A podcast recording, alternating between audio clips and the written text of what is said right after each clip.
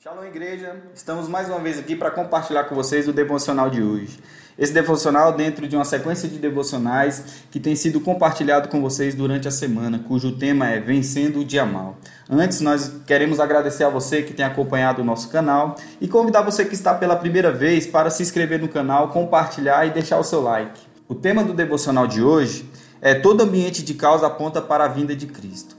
Vamos ler o texto que se encontra lá em Mateus 24, do 6 a 8, que diz assim: E ouvireis de guerras e de rumores de guerras. Olhai, não vos assusteis, porque é necessário que tudo isso aconteça, mas não é o fim. Porquanto se levantará nação contra nação, reino contra reino, haverá fomes, pestes e terremotos em vários lugares. Mas todas essas coisas são o princípio de dores.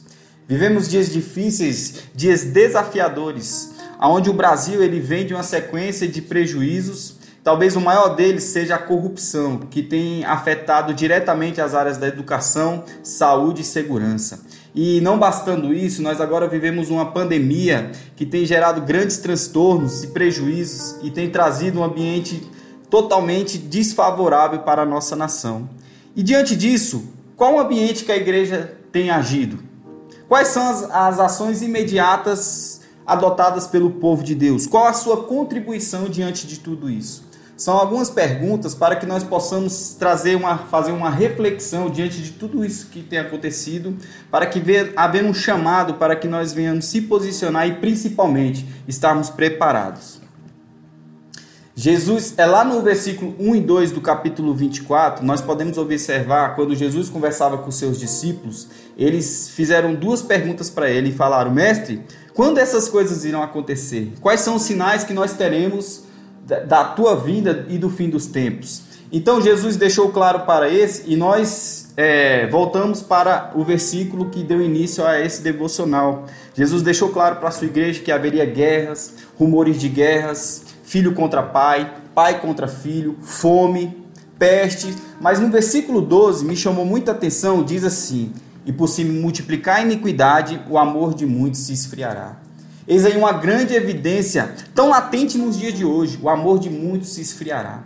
Há um chamado que nós queremos fazer para você, igreja, que nesses dias você seja um propagador de amor, que você seja um disseminador de fé, de esperança e principalmente de notícias de paz. Mas para que nós possamos ser esses agentes, nós precisamos observar três aspectos fundamentais. O primeiro chama-se arrependimento. Em Tiago 4, do 8 ao 10, diz assim: Aproximem-se de Deus e ele se aproximará de vocês. Pecadores, limpem as mãos, e vocês que têm a mente dividida, purifiquem o coração.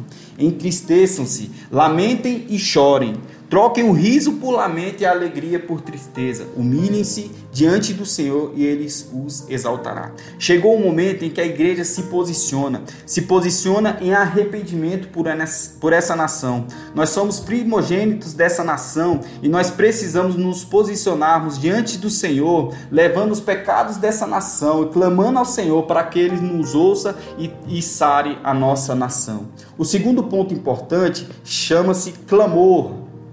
Em Romanos 8, 26, diz assim: Da mesma forma, o Espírito nos ajuda em nossa fraqueza, pois não sabemos como orar, mas o Espírito intercede por nós com gemidos inexprimíveis. Fazemos um clamor para você, Igreja do Senhor, que você possa estar atenta, sensível, convicta e abastecida para que nesses dias difíceis você possa estar preparado para dar respostas àquelas pessoas que estão aflitas, passando por dificuldades, por necessidades, à procura de alguém que possa ajudá-las, que você possa ser há um clamor para que você ame pessoas, para que você seja um propagador de, da boa notícia, da boa nova. E por fim, queremos lhe entregar alguns decretos para que você os utilize não de forma alienada, mas de forma inteligente e racional. Nós agora queremos declarar sobre a tua vida, sobre todo aquele ambiente que foi gerado, ambiente de medo.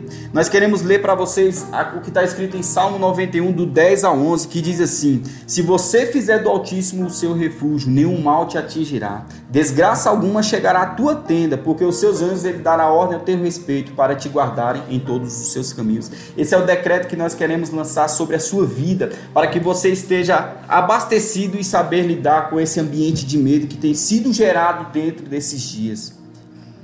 Queremos também declarar sobre a sua vida, aonde tem surgido momentos de aflição e ansiedade. Nós queremos declarar sobre a sua vida um decreto que está lá em João 14, do 1 ao 3, que diz assim: ó, Não se turbe o vosso coração, credes em Deus, crede também em mim. Na casa do meu pai há muitas moradas. Se não fosse assim, eu não vos teria dito: Vou preparar-vos lugar. E quando eu for e vos preparar lugar, virei outra vez e vos levarei para mim mesmo, para que aonde eu estiver, vós estejais também. É, e dentro desse ambiente onde foi gerado o desânimo, onde foi gerado o sentimento de abandono, nós queremos declarar sobre a tua vida um decreto que está lá em Romanos 8, 35, 38 e 39, que diz assim: Quem nos separará do amor de Cristo? A tribulação, a angústia, a perseguição, a fome, a nudez, perigo ou espada?